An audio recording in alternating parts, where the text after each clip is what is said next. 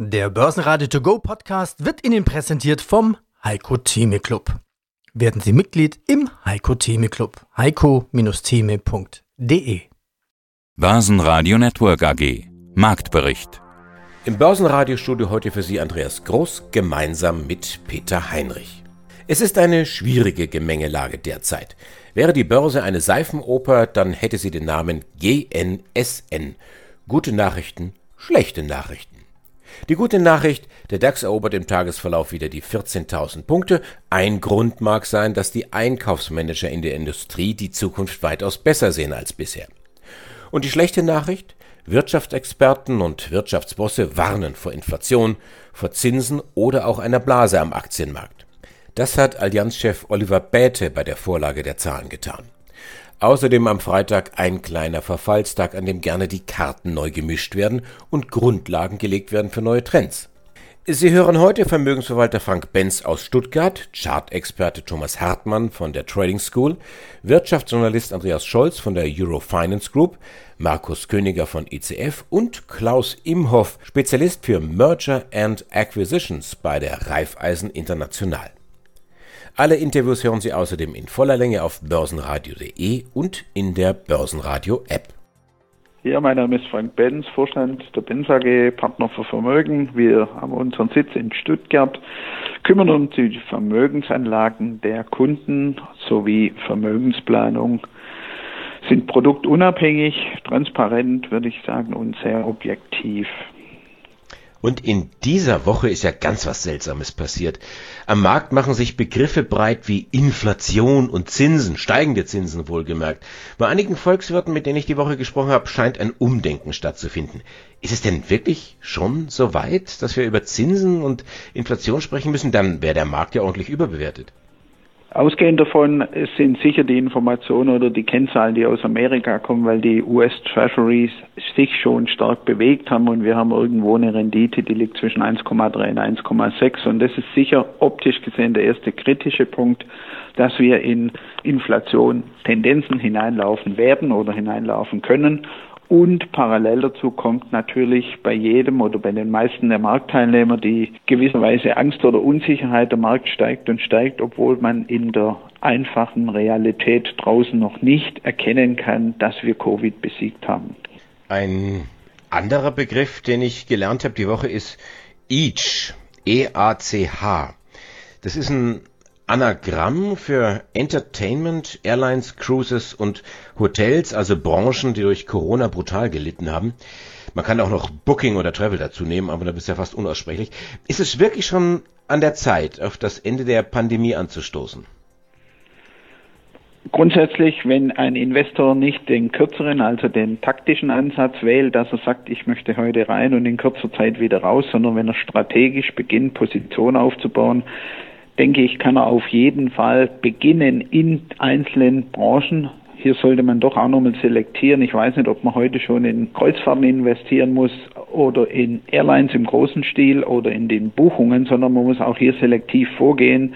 Fakt ist natürlich, auch die Airlines haben jetzt trotz allem gewisse Vorteile. Sie konnten Medizin und sonstige Waren, die üblicherweise in Frachtflugzeugen durch die Welt gekarrt werden, die konnten sie zusätzlich noch auch noch transportieren. Das heißt, gewisse Einkommen hatten die Airlines oder man konzentriert sich parallel dazu auf die Spots im Sinne der Flughäfen, wo verschiedene Airlines also landen müssen und starten und wo Frachten getauscht werden. Also ich denke, wenn man hier einen langen Atem hat, kann man, wenn die Kennzahlen der Unternehmen einigermaßen vernünftig sind, kann man sicher beginnen zu investieren.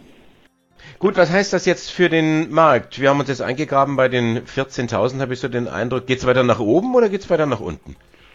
Ja, ich denke, grundsätzlich kann die Rekordjagd noch etwas weitergehen. Noch befinden wir uns nicht außerhalb des Aufwärtstrends und Voraussetzung wäre natürlich, die Quartalsergebnisse, die zum Teil über den Erwartungen lagen, bleiben weiterhin im positiven Bereich oder schlagen eben diese Erwartungen. Wenn dann noch Signale kommen, dass wir in der Covid-Strategie, maßgeblich durch die Programme der Politik oder die Unterstützungsmaßnahmen sowie die Lockerung oder Informationen, wie Lockerungen in einzelnen Branchen stattfinden können oder sollen, dann denke ich, haben wir noch das Potenzial zu weiteren Kurssteigerungen. Aber wenn die Anleger einen Wutanfall bekommen, dann kann es durchaus weiter runtergehen. Das hatten wir schon einmal, als 2013 die Notenbanken ernst machten und die geldpolitischen Lockerungen zurücknahmen, das sogenannte Tapern. Und weil Wutanfall auf Englisch Tantrum heißt, spricht man vom Taper Tantrum. Das kann uns auch wieder blühen. Am Freitag zumindest war von einem Wutanfall relativ wenig zu spüren. Ganz im Gegenteil. Der DAX schließt mit einem Plus von 0,8 Prozent, 13.993 Punkte. Beim MDAX ging es ein halbes Prozent drauf, 32.385 Punkte. Und in Österreich der ATX 0,9 Prozent plus 3.005 Punkte. Hallo liebe Börsenradio-Zuhörer, mein Name ist Thomas Hartmann. Ich bin Trader, Daytrader, Vollzeittrader und Betreiber des Analysenportals Börsenecho. Und am kleinen Verfallstag haben wir heute, werden die Karten gern mal neu gemischt, Trends werden irgendwie neu angelegt. Bislang schienen die 14.000 Punkte der Wohlfühlbereich zu sein für viele Anleger. Welche Chartmarken sind denn derzeit besonders wichtig und welche Kursziele sehen Sie? Leider ist die 14.000 Punkte Marke immer noch eine Wohlfühlmarke. Zumindest was wir heute wieder sehen können, ist, dass die wieder angelaufen wird. Und irgendwie will der deutsche Leitindex nicht richtig drüber, also über das Allzeithoch über 14.200 in etwa und eben auch nicht drunter. Wir sind jetzt hier gefangen. Wir kommen jetzt gerade mit der heutigen Bewegung an den Aufwärtstrend von Ende Januar 2021. Jetzt können wir uns wieder stabilisieren. Was passiert als nächstes? Über 14.100 haben wir die Möglichkeit, auf 14.700 zu steigen. Und wenn endlich mal der deutsche Leitindex den Weg nach unten findet, unter die 13.800, können wir einen erneuten Test des 13.500 Punkte Bereichs. Also es bleibt bei dieser sehr engen Spanne, die wir beobachten. Impulse kommen ja nach wie vor aus den USA. Dort knattert es ja regelrecht. Im Tagesrhythmus kommen da die Rekorde. Der Charttechniker blendet ja naturgemäß das Tagesgeschäft aus. Aber wie ist denn die Lage beim S&P 500? Also in der Regel blendet man das aus, das ist absolut richtig, nur ich komme mittlerweile an meine Grenzen. Ich bin jetzt auch schon seit 20 Jahren dabei, aber das ist, es macht, es macht keinen Spaß. Diese Himmelsleiter beim S&P 500, anders kann man die nicht bezeichnen, die geht, es geht einfach nur bergauf, es geht bergauf, die Volatilität wird immer geringer, gerade die letzten Tage war im Daytrading-Bereich nicht allzu spannend. Und gerade wenn man auf den großen Ausbruch wartet, der Markt tritt komplett auf der Stelle. Wir sind aktuell bei 3.933 Punkten. Ausbruch über das Allzeithoch 3.965 Punkte suggeriert gar ein Kursziel bei 4.275 Punkten. Man mag es kaum glauben. Die Hoffnung ist immer noch da, dass ein Ausbruch kommt. Oberseite abgesteckt, Unterseite 3.850 geht es da drunter und brechen wir hier den Aufwärtstrend, dann können wir die 3670 sehen. Diese Auflösung nach unten sollte insbesondere mit einer erhöhten Volatilität einhergehen.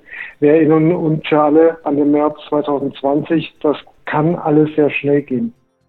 Mein Name ist Andreas Scholz vom Finanzplatz aus Frankfurt, Frankfurt am Main. Wir machen einmal die Woche hier den Weekly vom Finanzplatz mit den neuesten Themen, mit den spannendsten Themen rund um Finanzen, Börse, Kapitalmärkte und Geldpolitik. Also, alles hängt mit Inflation zusammen. Vielleicht ist sie schon sogar da bei der Kryptowährung Bitcoin. Die ist ja schon, naja, zumindest wenn man den Bitcoin als Vermögenspreis definiert, da. Bitcoin steigt und steigt und steigt. Der Bitcoin wertet auf. Ist das eigentlich Inflation? Ja, das ist eine ganz äh, spannende akademische Frage. Inflation würde ja eigentlich heißen, Peter, dass eine Währung schwächer wird. Man bekommt also immer weniger für sein Geld.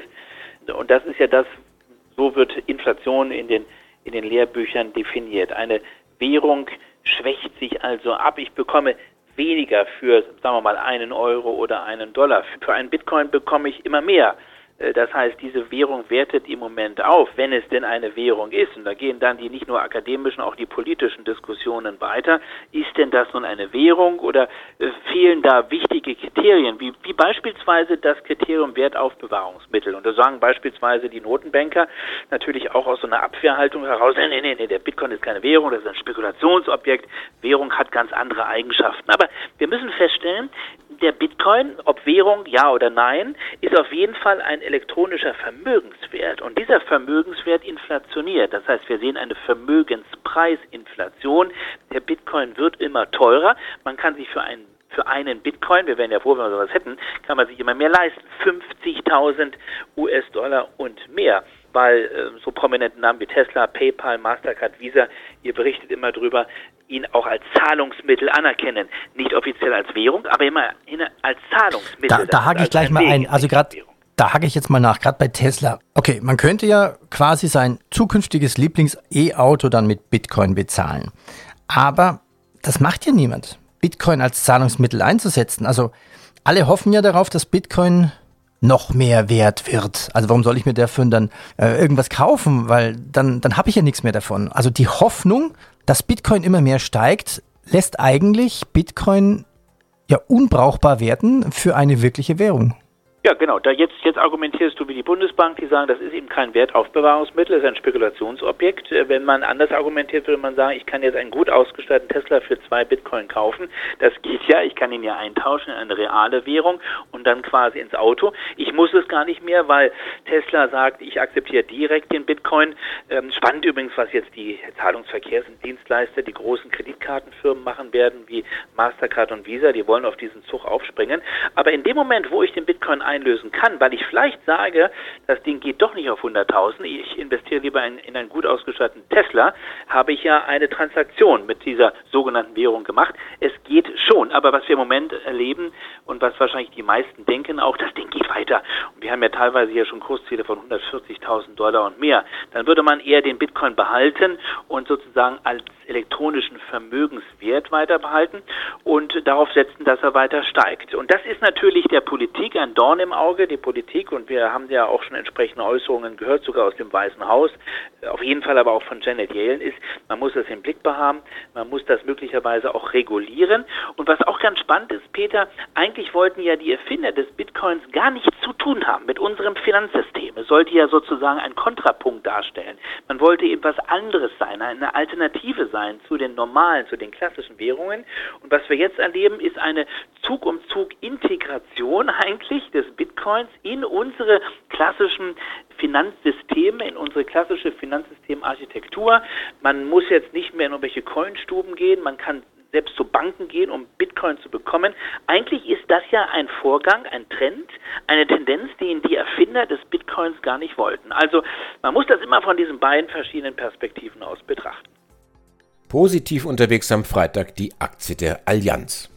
Auch wenn die Corona-Krise so richtig teuer war, nämlich 1,3 Milliarden Euro. Trotzdem hat die Allianz die Erwartungen der Analysten übertroffen. Und besser noch, man will in diesem Jahr an die Ergebnisse von vor der Corona-Pandemie anknüpfen.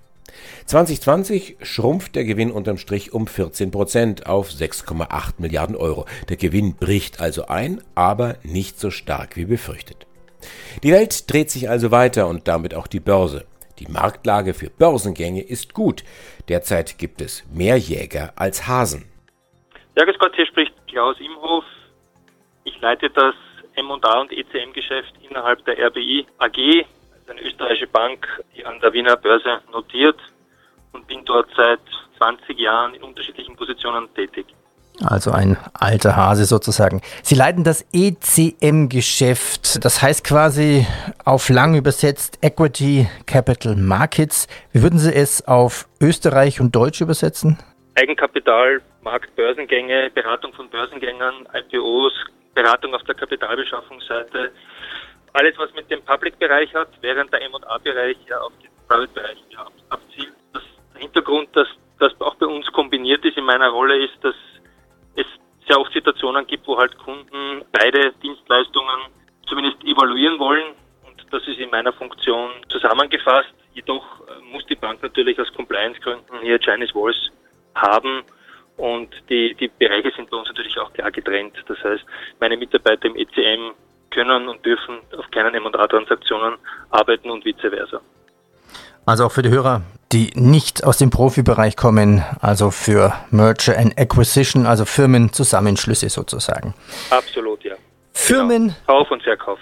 Firmen nach Corona inmitten von Lockdowns, top, gut gelaunte Börsen, Liquidität ist vorhanden.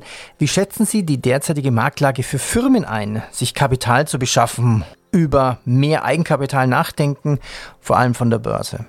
Ich glaube, man kann sagen, dass die Marktlage im Moment äußerst gut ist, wenn man sich äh, auch die Börsengänge in den letzten Wochen äh, und Monaten ansieht. Also ich würde mal sagen, vom vierten Quartal letzten Jahres startend, vor allem aber jetzt auch im ersten sage ich Quartal, Jänner, Februar, die waren äh, sehr aktive Monate. Normal ist der Jänner eher ein ruhigerer Monat. Und es gab einige sehr namhafte große IPOs, also Börsengänge wie, Doc Morris, Impost, Auto 1. Und, und das ist schon beachtlich, weil wie gesagt, das erste Quartal eher ein ruhigeres ist. Wir gehen auch davon aus, dass eigentlich bis zum Sommer dieses Momentum anhalten wird. Wir wissen, dass weitere Börsengänge auch schon jetzt geplant sind von einigen Spielern, die vor allem natürlich auch teilweise, möchte ich sagen, Corona-Profiteure waren und sind. Also das heißt, die von der ganzen Thematik des Lockdowns profitiert haben und deren Geschäftsentwicklung 2020 äußerst gut war, wo auch heuer hohe Bewertungen zu erwarten sind. Beziehungsweise wissen wir auch, dass halt viele Börsengänge und Transaktionen sowohl auf der, wie gesagt, auf der IPO als auch auf der M&A-Seite letztes Jahr zurückgehalten wurden, weil eine gewisse Unsicherheit am Markt halt bestanden hat und die jetzt nachgeholt werden. Und zu guter Letzt gibt es halt auch natürlich auf der Investorenseite nach wie vor hohen Anlagedruck, was auch hilft. Hallo, mein Name ist Markus Königer. Ich arbeite auf dem Parkett der Frankfurter Wertpapierbörse für die ICF Bank. Meine Kollegen und ich sind für die korrekte Preisfeststellung für die strukturellen Produkte der Emittenten, die wir betreuen, verantwortlich. Und drei Tage war der DAX jetzt krank mit fallenden Kursen. Raucht er jetzt wieder oder stellen die Anleger vor dem Wochenende dann doch die Position glatt? Das muss man sehen. Ne? Aber ich sage jetzt mal, äh, ist es ja schon die ganze Zeit vorausgesagt worden, dass wir da eine Korrektur brauchen mal. Und jetzt sind wir von 14.150 Punkten, glaube ich, was wir da letzte Woche hatten, auf 13.950. Also bei dem Niveau die paar Punkte, würde ich schon sagen, ist äh, nichts Großartiges, müssen wir nicht drüber reden ich mache mich nicht unruhig. Das sehe ich sehr entspannt noch. Das ist ein Non-Event, ja, eigentlich schon. Wie, wie, sieht denn das aus? Ist ja kein gewöhnlicher Freitag. Wir haben einen kleinen Verfall. Ist sowas eigentlich noch ein Thema auf dem Parkett? Ja, siehst du, das kommt auch dazu. Ja, ich glaube mal, da sind ja verschiedene Optionen auch geschrieben worden und was ich gelesen habe, letzt, Anfang letzter Woche, war, dass man irgendwie sich bei 14.000 wohl sich eindümpelt. Ja. Gut, mit 13.950 kann noch was passieren. 50 Punkte sind wir bei 14.000, dann wäre es dann so. Aber Mai. Großartig hat es eigentlich nichts mehr so zu sagen an der Börse. Es sind keine großen Kurssprünge mehr der letzten Zeit gewesen, die ich zumindest mitbekommen habe. Was diese Woche aufgetaucht ist, Markus, das ist ein Schlagwort, was man den jüngeren Hörern ja fast erklären muss. Inflation, also steigende Preise irgendwo ganz fern am Horizont. Warum soll sowas schlecht sein für die Börse? Inflation heißt ja wieder, dass es dann Zinsen geben würde. Dann redet man vielleicht schon von einer Zinserhöhung. Das wäre dann nicht mehr gut für die Gewinne der Unternehmen, die an der Börse notiert werden. Ich finde, das ist ein bisschen weit weggeholt. Richtig ist, dass der Bund Future Ende des Jahres, letzten Jahres bei, in der Spitze bei 180 notiert hat. Und jetzt ist er tiefer bei 176 oder sowas. Und davon meint man, dass da eventuell vielleicht mittelfristig dann irgendwann mal wieder Zinsen geben würde. Dass auch Anleger womöglich abwandern in vielleicht wieder festverzinsliche Papiere, was da ein bisschen Zins zu holen ist. Also ich finde es ein bisschen weit weggeholt, ist ein bisschen weit her. Also Gut, ein, ein äh, Thema, was irgendwann mal kommen kann, aber du siehst jetzt richtig, aktuell. Aber ich denke mal, dass von der Zinserhöhung oder dass man überhaupt mit der Zinsen mal gibt, sind wir ein bisschen sind wir weit von weg, glaube ich. Ich glaube jetzt und jetzt nach Corona, wo wir alle mal unsere Schulden bezahlen müssen, ah, glaube ich nicht, ja. Das Team vom Börsenradio sagt Danke fürs Zuhören, wo immer Sie uns empfangen haben. Mein Name ist Andi Groß. Börsenradio Network AG. Marktbericht. Der Börsenradio To Go Podcast wurde Ihnen präsentiert vom Heiko Theme Club. Werden Sie Mitglied im Heiko Theme Club. heiko-theme.de